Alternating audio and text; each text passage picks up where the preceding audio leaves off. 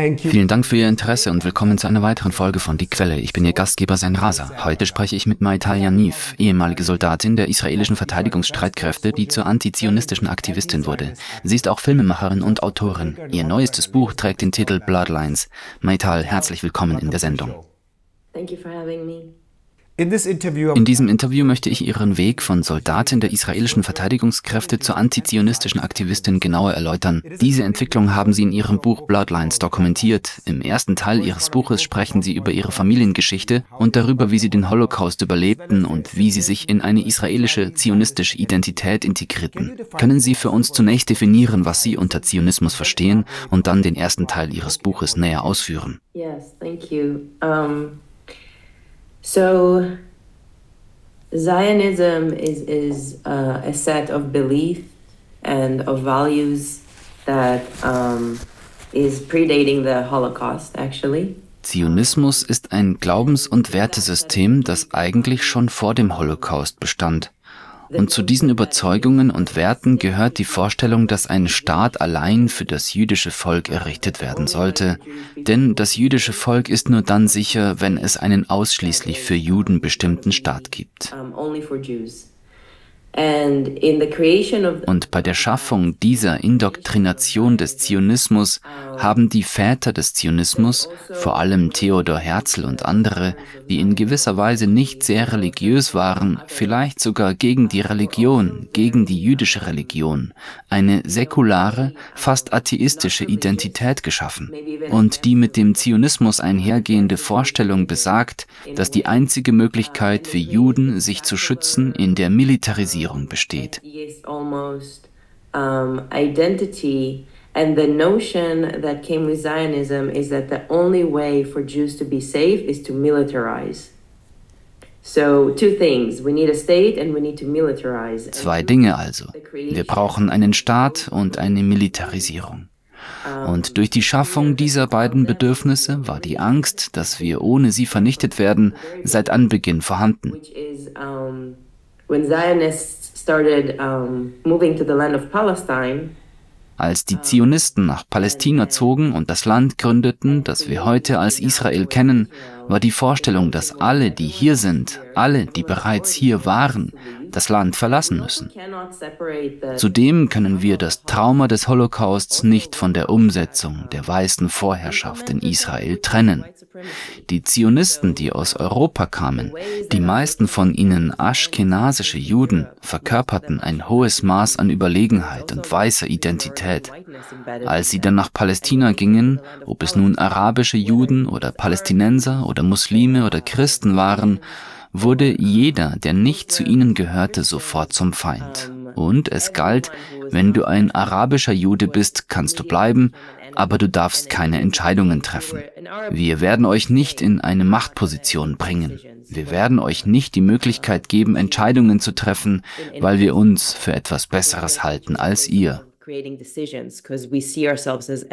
better than you. And when you look at, at um, und wenn man sich die Geschichte Deutschlands ansieht und die Art und Weise, wie mir die Nazi-Ideologie vermittelt wurde, dann erschafft man sich einen anderen, man erschafft den Feind. Und sobald man diesen Feind geschaffen hat, besteht die Gefahr, dass ich durch die Existenz dieses Feindes bedroht bin. Und wissen Sie, für mich als Israelin sah die Bedrohung wie die meiner Großmutter aus. Wenn ich meine Großmutter nicht vor diesem Feind, den wir geschaffen haben, beschütze, dann wird sie sterben.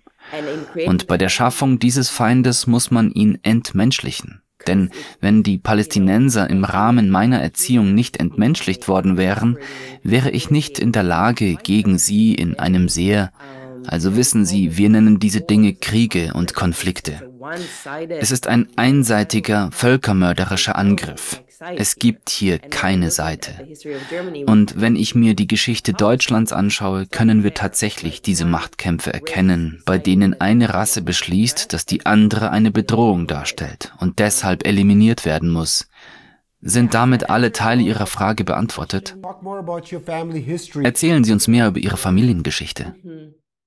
In meiner Familie gibt es eine sephardische Seite, die aus Griechenland, aus Palästina und Jerusalem stammt. Uh,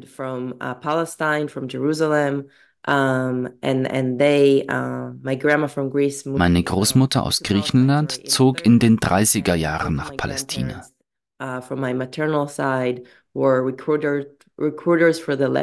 Beide Großeltern mütterlicherseits waren Rekrutierer für die Lehi, eine bekannte jüdische Terrororganisation, die sowohl gegen die palästinensischen Araber als auch gegen die Briten im Land kämpfte.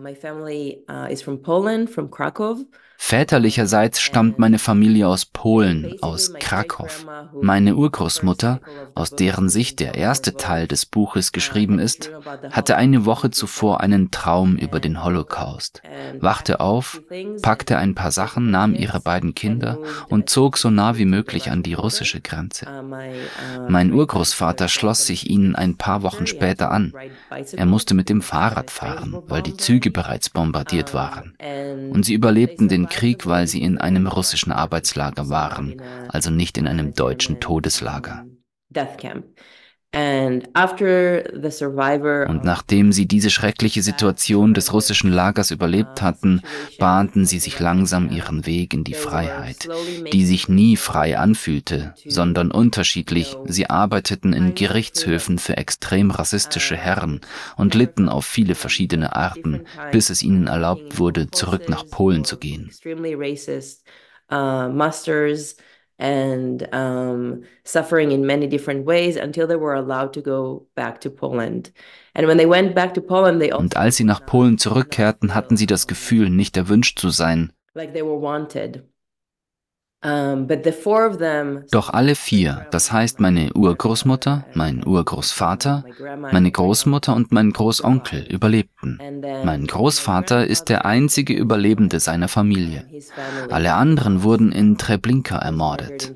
Er überlebte, weil er noch in Russland war, wo er studierte. Meine Großeltern lernten sich nach dem Krieg in Polen kennen. Kurz darauf wurde mein Vater geboren. Und ich kann wirklich nachvollziehen, wie das Trauma von dem, was ihnen widerfahren ist, nicht heilen konnte. Denn der Drang zu fliehen ließ nie nach. Because the, the need to escape never left them. Und dann wurde ihnen das Angebot des Zionismus vorgelegt, an dem mein Großvater bereits in gewisser Weise beteiligt war.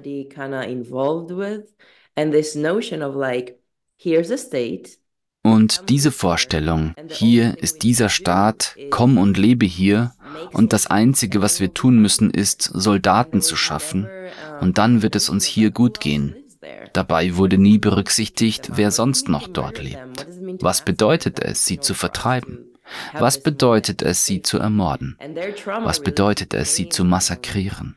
damit wir diesen Moment der Sicherheit erleben. Dieses Trauma wurde zu einem der vielen Traumata, die das Land Israel, wie wir es heute kennen, geschaffen haben. Es gibt weitere Traumata, die sich im Zusammenhang mit den Nazis in verschiedenen arabischen Ländern im Nahen Osten ereignet haben, wo Juden aus verschiedenen Gründen vertrieben wurden.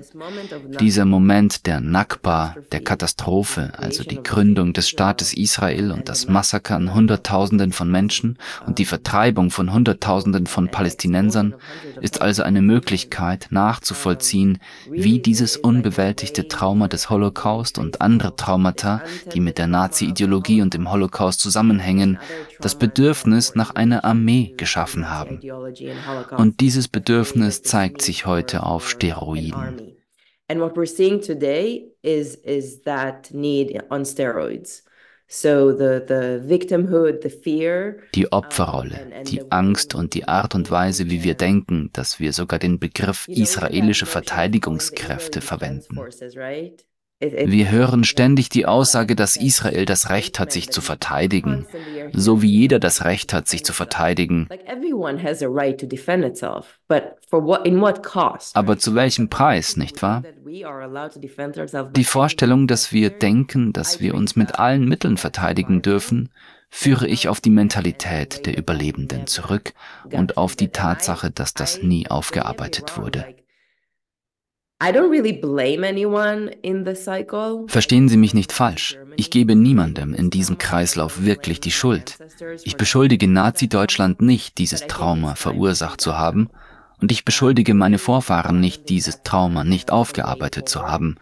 Aber ich denke, es ist Zeit, dies jetzt zu tun. Menschen zu beschuldigen halte ich nicht für den richtigen Weg.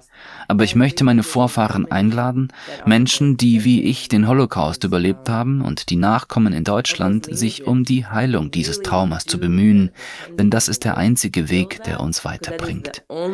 Was wir heute in Deutschland sehen, die überkompensierte Unterstützung Israels, ist eine Entwicklung aus Schuld, Scham, Verantwortung und unkontrollierter weißer Identität.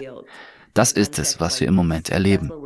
Wenn wir uns wirklich die Zeit für die Heilung dieser Wunden nehmen, wenn wir uns wirklich damit abfinden und den Nazi-Großeltern, die die Menschen in Deutschland haben, vergeben, wenn wir uns wirklich die Zeit nehmen, um diese Versöhnungsarbeit zu leisten und wenn wir uns die Zeit nehmen, als, wie wir heute sagen, Israelis diese Versöhnung zu leisten, dann gibt es eine Chance, dass sich dieser aktuelle Zyklus nicht fortsetzt, wie wir es gerade erleben.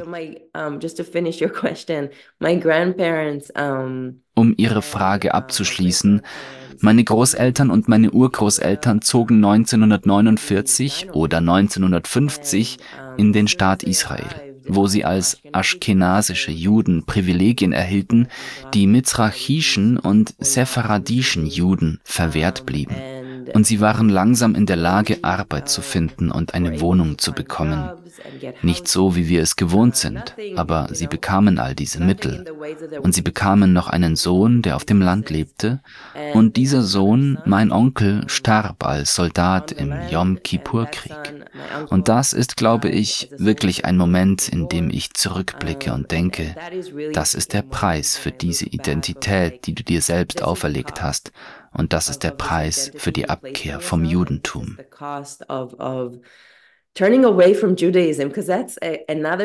Das ist eine weitere Angelegenheit. Ich wurde zum Beispiel sehr israelisch und nicht im Sinne der jüdischen Religion erzogen. Und ich bin zu meinen sephardischen und askenasischen Linien zurückgekehrt, um zu heilen. Denn wenn man das Judentum und den Zionismus betrachtet, passen diese beiden Wertesysteme nicht zusammen. Der heiligste Wert im Judentum, in welcher Tradition auch immer, ist die Rettung von Leben. Und wir sagen, dass die Rettung eines einzigen Lebens gleichbedeutend mit der Rettung der ganzen Welt ist. Wir sehen also ein einziges Leben als eine ganze Welt.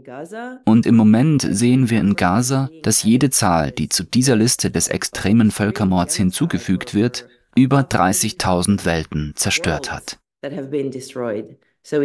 Im Judentum lernt man also jedes dieser Wesen als eine ganze Welt zu betrachten. Und die Tatsache, dass wir dies als Juden begehen oder dass dies für Juden begangen wird, zeigt meines Erachtens, wie Juden auf der ganzen Welt sagen, nicht in unserem Namen. Denn das ist nicht wirklich das Judentum, das ist Zionismus. Und mit dem Zionismus in Palästina wird es niemals ein freies Palästina geben. Deshalb ist das Buch auch sehr darauf ausgerichtet, die israelische Identität und den israelischen Staat zu einem liebevollen und fürsorglichen Ende zu bringen. Kommen wir zum zweiten Teil Ihres Buches, in dem es um die von Ihnen so bezeichnete Indoktrination und Gehirnwäsche in der israelischen Armee geht. Sprechen Sie über das Umfeld, in dem Sie aufgewachsen sind. Was hat Sie dazu bewogen, der Luftwaffe beizutreten und welche kulturellen Erfahrungen haben Sie dort gemacht? Yeah, so um, it's mandatory to join the army in Israel when you're 18. In Israel ist es obligatorisch, mit 18 Jahren in die Armee einzutreten. Und diese Indoktrination, wissen Sie, wenn ich darauf zurückblicke, glaube ich wirklich, dass sie im Mutterleib beginnt. Und es fängt auch mit diesen unverarbeiteten Traumata an, die im Mutterleib und in der DNA leben. Ich habe wirklich das Gefühl, dass mir, als ich den Bauch meiner Mutter verließ, sofort die Armeeuniform auf den Leib geschneidert wurde. Denn die Ausbildung zum Soldaten beginnt nicht erst mit 18 Jahren wenn man das leisten soll, was man gegenwärtig tut. Die Ausbildung beginnt bereits im Mutterleib. Ein ganzes Volk als nicht menschlich zu betrachten, das ist keine Ausbildung, die man in einem Jahr oder in zwei Jahren oder in drei Jahren absolvieren kann. Es handelt sich um eine generationenübergreifende Ausbildung. Ich erkenne also sehr wohl, dass ich auch eine ziemlich einzigartige Familie habe, was ihr Engagement angeht. Ich habe einen extrem zionistischen rechten Flügel. Mein Vater ist Kommandeur der Luftwaffe. Mein Großonkel ist ein sehr bemühter Mossad-Agent. Ich habe einen gefallenen Soldaten in meiner Ahnenreihe. Meine Großeltern waren Lehi-Rekruten. Es ist also auch eine ganz bestimmte Art der Militarisierung, die sie übernommen haben. Aber auch ohne jene gibt es schließlich eine ganze Gesellschaft. Es steckt also in der Muttermilch. Es steckt in den Lerninhalten in der Schule, im Kindergarten. Es ist die Art und Weise, wie wir als Kinder spielen. Wir spielen in den Armeestiefeln unserer Onkel und Väter. Es gibt Panzer, buchstäblich Panzer aus verschiedenen Epochen der Geschichte Israels, die den Kindern zum Spielen überlassen werden. Und ich kenne kein israelisches Kind, das nicht schon einmal in einem echten Armeepanzer gespielt hat. Und das ist nur Spielerei. Mit dieser Art der Indoktrination wird man genau zu dem, wozu man gemacht wird, nämlich zum heldenhaften Soldaten und gleichzeitig bekommt man auch das Trauma. So I was um, raised with um, seeing images from the Holocaust ich bin also von klein auf mit Bildern des Holocausts und solch extremen Fotos aufgewachsen. Und es war wirklich sehr manipulativ, fast unterbewusst. Denn es heißt, wenn du nicht dieser Soldat wirst, wird genau das mit den Menschen, die du liebst, passieren. Und das ist der einzige Weg, um am Leben zu bleiben. So when you traumatize a child, wenn man also ein Kind mit Bildern traumatisiert und es dann auch noch von Älteren aufgezogen wird, die sich nicht mit ihrem Trauma auseinandergesetzt haben und dieses auf verschiedene Weise aus ihrem Körper sickert, wenn man diesem Kind sagt, dass es nur überleben kann, wenn es Soldat wird, dann fügt sich alles andere einfach in diese Indoktrination ein. And it's through love. That's really where it gets tricky because it's really through und gerade durch die Liebe wird es schwierig, denn es geschieht durch Familienliebe, wodurch es wirklich in einem verankert wird. Man kommt in Uniform von der Armee zurück und wird von den Großeltern umarmt. So eine Umarmung hat man vorher noch nie von ihnen bekommen. Und das ist dann die Realität. Vor allem Kinder sind auf ein Nervensystem angewiesen. So wurde ich also erzogen. Als ich 18 Jahre alt war, wurde es Zeit für den Eintritt in die Armee. Da mein Vater in der Luftwaffe diente, wurde auch ich zur Luftwaffe rekrutiert. Das nennt man die zweite Generation.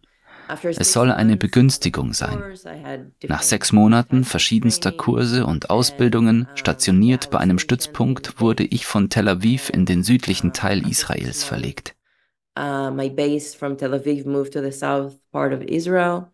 And I was told to, you know, send planes to fuel planes, which was something that was a part of my routine job to send planes and fuel planes. Mir wurde gesagt, ich solle Flugzeuge zum Betanken schicken, was zu meinen Routineaufgaben gehörte. Flugzeuge verschicken und betanken.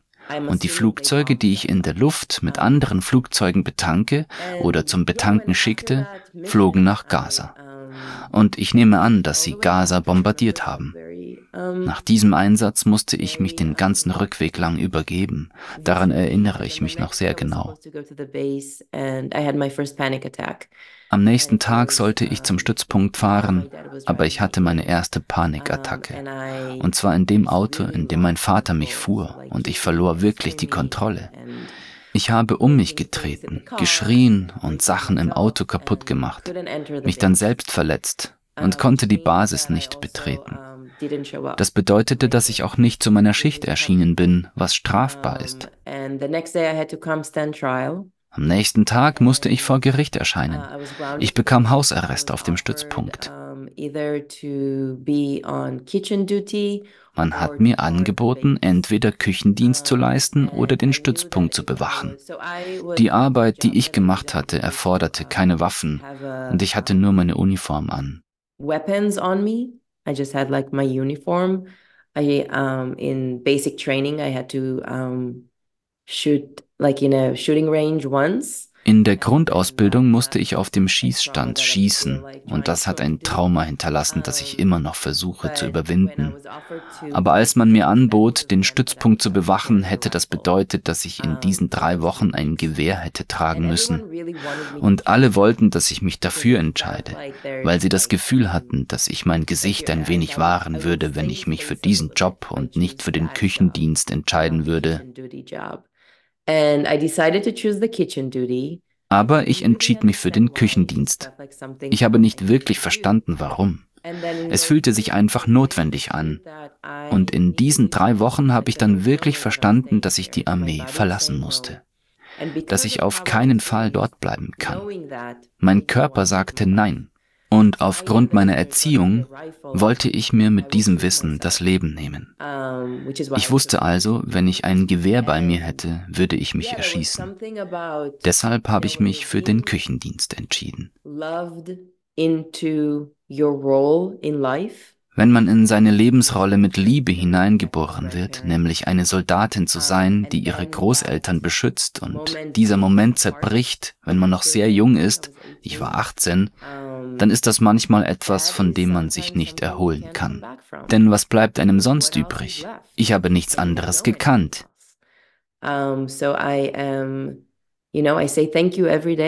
Ich danke also jeden Tag dem Geistwesen und dem Wunder, das mich am Leben gehalten hat und mir geholfen hat, eine neue Perspektive für mein Leben zu finden.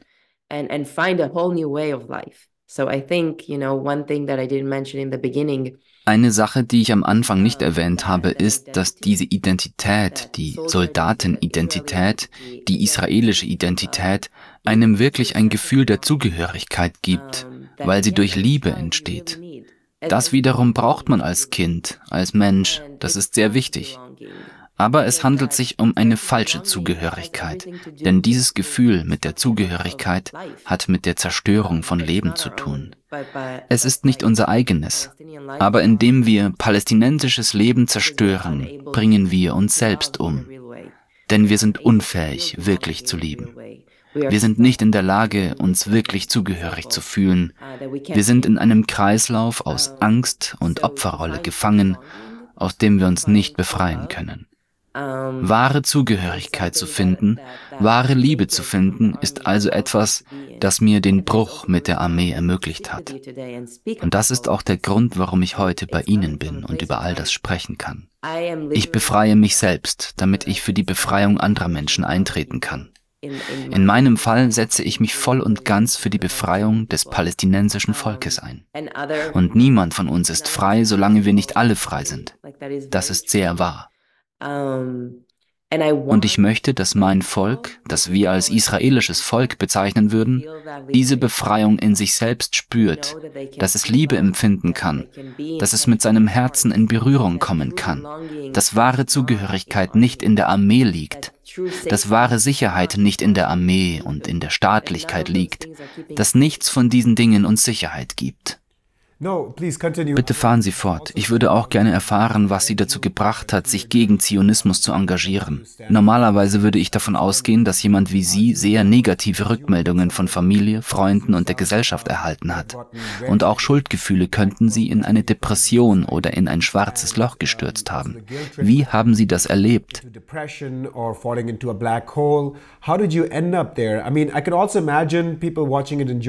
Ich könnte mir auch vorstellen, dass Menschen, die diese Sendung in Deutschland oder anderswo sehen und der gängigen Perspektive folgen, sie vielleicht als selbsthassende Jüdin bezeichnen würden. Wie würden Sie also Ihren Weg zum Antizionismus beschreiben? Yeah. Ja, das ist interessant. In einem Gespräch mit Dr. Gabor Mate kam die gleiche Frage nach einer selbsthassenden Jüdin auf. Und ich bin eigentlich, wie ich es sage, zum ersten Mal in meinem Leben eine sich selbst liebende Jüdin. Denn ich bin Antizionistin. Es ist also interessant, dass diese Dinge so miteinander in Verbindung gebracht werden. Denn wie ich bereits sagte, bedeutet die Rückkehr zum Judentum als heilende Praxis auch, dass ich den Zionismus aus meinem Wesen eliminiere, weil sie nicht zusammenpassen. In den wahren Werten des Judentums können sie eigentlich nicht koexistieren. Yeah, I, I you know, I, I am very um Ich bin sehr bewegt von der Gelegenheit, mit einem deutschen Publikum zu sprechen. Und ich bin bewegt, weil das, was ich gerade sehe, und ich sage das nicht verurteilend, vielmehr mit sehr viel Liebe und auch als weiße Mitbürgerin, aber was ich gerade in Deutschland sehe, ist Schuld und Scham auf Steroiden. Um, and, and instead of, of taking care und anstatt sich mit den Geschehnissen zu befassen, die zu der Ungeheuerlichkeit geführt haben, die wir als Nazi-Deutschland kennen, erschafft ihr sie in uns erneut, indem ihr unsere jetzigen Handlungen unterstützt. By supporting what we're doing right now. So this cycle can continue, right? So geht dieser Kreislauf weiter, nicht wahr? Aber wir als Menschen, die in diese Linien hineingeboren wurden, müssen diesen Kreislauf beenden. Und eine Möglichkeit, diesen Kreislauf zu beenden, besteht darin, dass wir uns wirklich unseren größten Ängsten stellen und den Dingen, die uns indoktriniert wurden. Wenn ich dies nicht habe, werde ich getötet werden. Betrachten wir das. Ich habe keine genaue Kenntnis. Ich bin keine Deutsche. Ich lebe nicht in Deutschland. Ich bin keine Deutsche. Ich weiß nicht, was diese Dinge ausmachen. Ich kenne die tiefsten Ängste nicht, die Nazi-Deutschland hervorgebracht haben. Aber ich weiß, dass es etwas mit dem Bedürfnis nach Zugehörigkeit, nach Liebe und nach Sicherheit zu tun hat. Nichts von alledem werden die Menschen auf der ganzen Welt jemals durch Militarisierung und Staatlichkeit und Grenzen erhalten. Nichts davon. Dieses Imperium ist am Scheitern.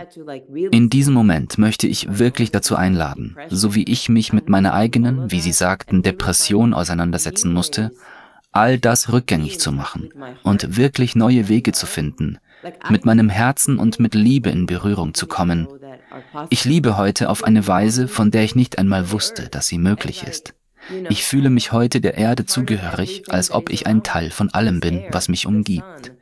Diese Luft, die Sonne, die Erde, das Wasser, die Vögel. Ich bin in der Lage, Vogelstimmen zu hören. Als ich in der Armee war, wurden Flugzeuge nach Vögeln benannt. Es gibt also neue Möglichkeiten, sich wieder mit den gegebenen Kreisläufen zu beschäftigen. Das ist die wahre Zugehörigkeit. Mir fröstelt es wirklich, denn unsere größte Angst als Volk ist, dass wir ins Meer getrieben werden könnten. Das ist die größte Angst, die wir als Israelis haben. That is like the biggest fear that as Israelis we hold. In einem Gespräch, das ich gestern mit Dr. Bayo Akomolafi führte, hatte ich den Gedanken, was wäre, wenn wir auf dem offenen Meer stünden und uns dem Wasser hingäben? Was, wenn wir tatsächlich hineinspringen? Das ist doch die größte Angst. Was wäre also, wenn wir es tun und sehen, was dann passiert? Aber damit wir das tun können, damit wir diese Ebene der Heilung erreichen können, und ich nenne es Heilung, ich möchte, dass mein Volk geheilt wird. Was wir gegenwärtig erleben, ist eine Krankheit. Ich möchte, dass sie geheilt werden. Damit wir das tun können, muss die Welt uns an die Hand nehmen. Der Waffenstillstand ist auch ein Mittel für uns, damit wir heilen können. Ich weiß nicht, wie es aussehen wird, und ich werde es erst wissen, wenn wir es erreicht haben. Aber ich brauche die Hilfe Deutschlands dafür. Sie können uns nicht finanzieren, damit wir so weitermachen, da sie sich schuldig und beschämt fühlen. Sie haben das in gewisser Weise verursacht, ja, das ist ein Teil davon. Aber es gibt hier keine Trennung, richtig? Wir leben also in einer Welt ohne Grenzen. Ich vergebe Ihnen. Meine Vorfahren verzeihen Ihnen. Wir machen diese Arbeit, um auch zu verzeihen. Wir sind okay. Aber nun helft uns bitte. Es gibt hier eine Verpflichtung. Wir haben uns durch dieses Trauma verbunden und wir müssen es gemeinsam heilen. Findet also einen Weg, euch selbst zu verzeihen. Ich werde den Rest meines Lebens daran arbeiten, mir selbst zu vergeben, dass ich diese Flugzeuge nach Gaza geschickt habe. Das ist meine Aufgabe. Und gleichzeitig arbeite ich daran, den Nazi-Offizieren zu vergeben, die meine Familie töten wollten. Wenn sie meine Familie getötet hätten, wäre ich heute nicht hier, oder? Es gibt verschiedene Stufen der Vergebung. Und die Menschen zu lieben, von denen die Welt uns sagt, dass wir sie hassen sollen, ist die beste Medizin. Denn auch hier gilt, keiner von uns ist frei, solange wir nicht alle frei sind. Genauso wie ich möchte, dass mein Volk ins Meer springt, wünsche ich mir, dass die deutschen Abstammungslinien verstehen, was dieses Meer für sie bedeutet.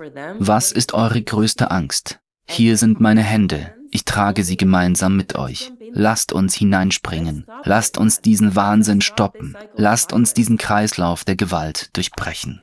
Yeah, let us talk about um, Lassen Sie uns über den dritten und letzten Teil Ihres Buches sprechen, in dem die derzeitige Situation im Mittelpunkt steht. Für unsere Zuschauer, die die Nachrichten derzeit nicht verfolgen, möchte ich die Situation kurz zusammenfassen. Bei den israelischen Angriffen wurden bisher etwa 27.800 Palästinenser getötet und etwa 67.000 schwer verwundet. Jüngsten Berichten zufolge hat der israelische Premierminister Benjamin Netanyahu das Militär angewiesen, seine Operation in der südlichen Gazastadt Rafah auszuweiten, wo mindestens eine Million Menschen Menschen, die aus dem Norden geflohen sind, Zuflucht gesucht haben. Das Weiße Haus kündigte an, dass es keine größeren Operationen in Rafah unterstützen werde, ohne Rücksicht auf die dortigen Flüchtlinge zu nehmen. Ein Waffenstillstand scheint ebenfalls nicht in Sicht zu sein, da Benjamin Netanyahu den Vorschlag der Hamas als wahnhaft zurückgewiesen hat, während die Hamas daraufhin erklärte, sie glaube, dass Netanyahu den Konflikt in der Region fortsetzen wolle. Können Sie über das dritte Kapitel Ihres Buches sowie über die aktuelle Situation sprechen? Glauben Sie, dass Frieden in Sicht ist?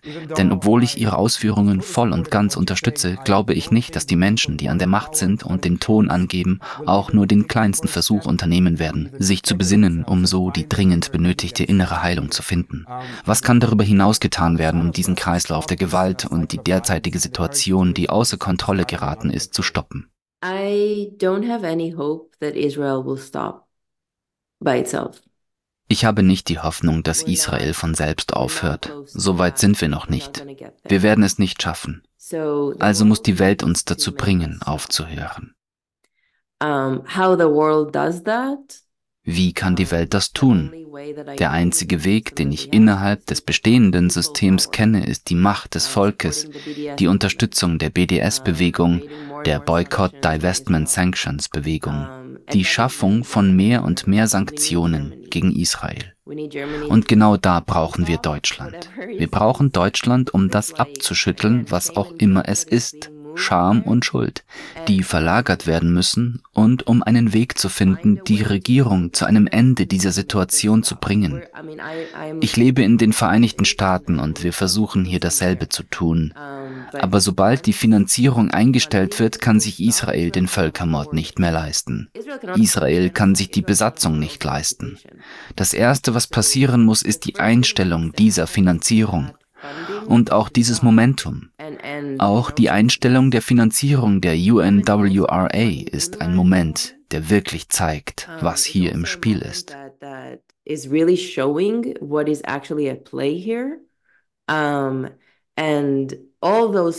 Und all diese Gelder, die derzeit in die israelischen Bomben fließen, sollten den Palästinensern zugutekommen, sei es in Palästina oder auf der ganzen Welt, damit das Recht auf Rückkehr verwirklicht wird. So I really want to invite everyone to find a way to care about this. Ich möchte daher wirklich jeden dazu aufrufen, einen Weg zu finden, sich mit diesem Thema zu beschäftigen. Und ich weiß nicht, was das für jeden Einzelnen bedeutet.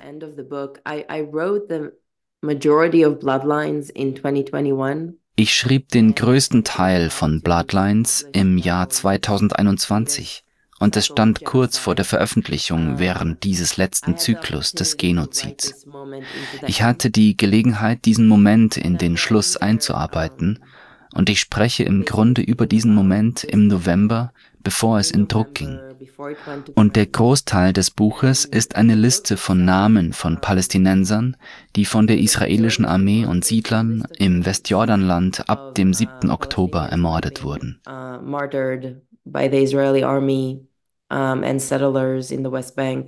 um, from October 7th. And at the time that we sent it to print, there were about 6,000 names. Zu dem Zeitpunkt, als wir es in Druck gaben, waren es etwa 6000 Namen. Aber wir wussten auch, dass es eher 10.000 Menschen sind, die bereits ermordet wurden. Es stehen also Namen da und ich habe für jeden Namen, für jede Welt, deren Namen ich noch nicht kenne, ein Zeichen gesetzt. Und diese Zählung wird auf der Website des Bloodlines-Buches fortgesetzt und ich praktiziere das als eine Form der Fürsorge. Nochmals, jeder dieser Namen, die mir bekannt oder unbekannt sind, jede dieser Zahlen ist eine ganze Welt und ich möchte diese ganze Welt kennenlernen. Wenn Sie also noch keinen Weg gefunden haben, sich für dieses Thema zu interessieren, möchte ich Sie einladen, eine Geschichte, ein Bild eines Kindes zu finden. Dieser Völkermord ist live auf Instagram zu sehen. Finden Sie eine Sache, die Ihnen am Herzen liegt und begleiten Sie sie einen Tag lang, eine Woche lang. Finden Sie einen Weg, sich damit zu beschäftigen und lassen Sie sich dann durch diese Auseinandersetzung das Herz brechen. Denn wir befinden uns in einer Zeit, in der uns das Herz gebrochen wird. Lassen Sie sich das Herz brechen. Lassen Sie es noch weiter zerbrechen und dann finden Sie die für Sie passende Maßnahme. Und diese Maßnahme könnte ein Hungerstreik sein. Diese Aktion könnte ein Protest sein. Diese Aktion könnte das Verfassen eines Gedichts sein. Diese Maßnahme könnte die Schließung einer Universität sein. Was auch immer es ist, finden Sie das Richtige. Möge es etwas sein, das wir noch nicht gesehen haben. Wir müssen einen Weg finden, um mehr zu durchbrechen. Das ist etwas, was ich täglich tue, nämlich Möglichkeiten zu finden, mehr zu offenbaren, so dass ich die Fähigkeit habe, es festzuhalten und meine Haltung und Stimme von diesem Punkt aus zu finden. Uh, zu meiner letzten Frage. Es herrscht in Deutschland die Auffassung, die vom israelischen Staat eingeführt wurde, dass es sich um einen Religionskrieg handelt, dass die arabischen Nationen Israel im Grunde übernehmen werden, wenn es sich nicht verteidigt. Also es gibt auch die Auffassung, dass alle Juden geschlossen hinter Israel stehen. Können Sie über andere Dissidenten sprechen, über Netzwerke, die die Armee verlassen haben und auch über Organisationen, die Juden in sich vereinen, die ebenfalls mit Ihren Aussagen in diesem Interview übereinstimmen? Yeah, so I don't know what is the level of uh, propaganda in Germany. Ich weiß nicht, wie ausgeprägt die Propaganda in Deutschland ist und was Ihnen in den Nachrichten erzählt wird. Ich weiß, dass in Israel die Menschen täglich durch die Nachrichten angelogen werden. Deshalb möchte ich die Menschen dazu auffordern, andere Wege zu finden, um Informationen zu erhalten. Verlassen Sie sich nicht auf Ihren Staat. Dieser lügt euch wahrscheinlich an. Suchen Sie also nach anderen Wegen, um an Informationen zu gelangen. Und das liegt wirklich in Ihrer Verantwortung. Wenn Sie sich nicht in einem Land befinden, das gerade angegriffen wird und Völkermord begeht, ist es Ihre Aufgabe, Wege zu finden, um zu verstehen, was dort passiert. Und dieser Konsens, dass alle Juden Israel bräuchten, ist die größte Lüge von allen. Denn wie wir überall auf der Welt gesehen haben, machen Organisationen wie Jewish Voice for Peace, wenn nicht jetzt, so doch Tag für Tag, Stadt für Stadt, alles dicht. Wir waren überall in den Vereinigten Staaten und an verschiedenen Orten in Europa und haben ständig gesagt, nicht in unserem Namen.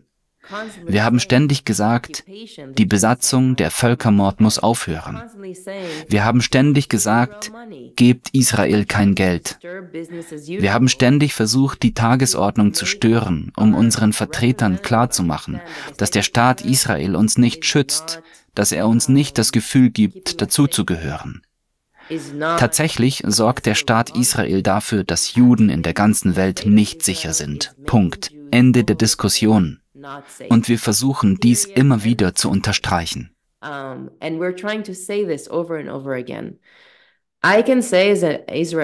Als Israelin kann ich sagen, dass die zionistischen Juden in den Vereinigten Staaten und überall auf der Welt, die vom Staat Israel abhängig sind, uns tatsächlich umbringen.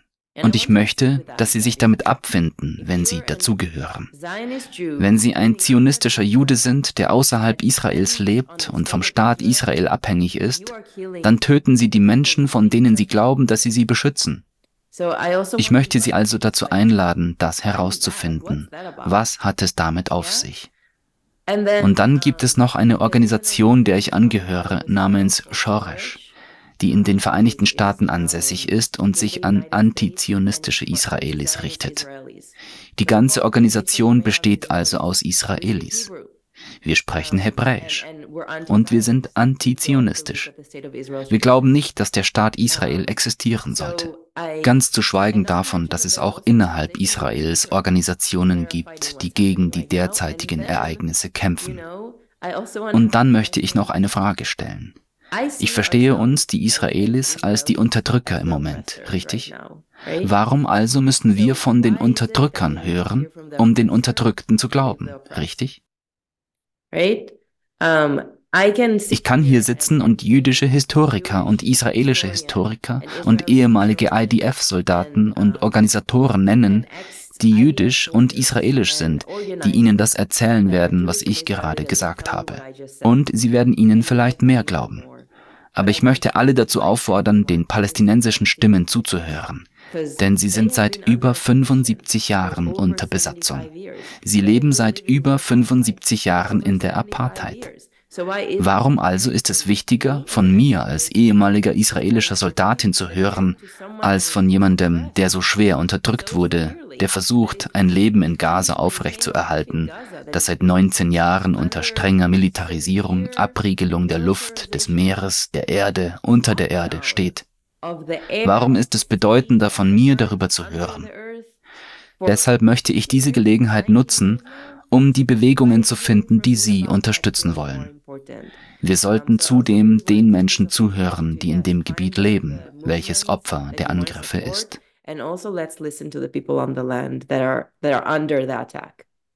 Mai Taljane, Filmemacherin, Autorin und Aktivistin, vielen Dank für Ihre Zeit heute. Und danke für Ihr Interesse heute. Bitte vergessen Sie nicht, unseren alternativen Kanälen auf Rumble, Telegram und unserem Podcast namens Podbean zu folgen. YouTube, das sich im Besitz von Google befindet, kann uns jederzeit mit einem Shadowban belegen und zensieren. Deshalb bitten wir alle unsere Zuschauer, sich noch heute anzuschließen, denn sollte dieser Fall eintreten, werden wir Sie mit dieser Botschaft nicht mehr erreichen können. Bitte besuchen Sie also die Beschreibung dieses Videos, besuchen Sie die Links und treten Sie diesen Plattformen bei. Wenn Sie sich unsere Videos regelmäßig ansehen, sollten Sie auch bedenken, dass hinter den Kulissen ein ganzes Team arbeitet. Kamera, Licht, Audio, Video, Korrektur, Übersetzung, Vertonung. Wenn alle unsere 145.000 Abonnenten noch heute eine monatliche Spende über Patreon, Better Place oder ein Bankkonto tätigen, können wir unsere Kosten für die nächsten vier bis fünf Jahre decken. Vielen Dank und bis zum nächsten Mal.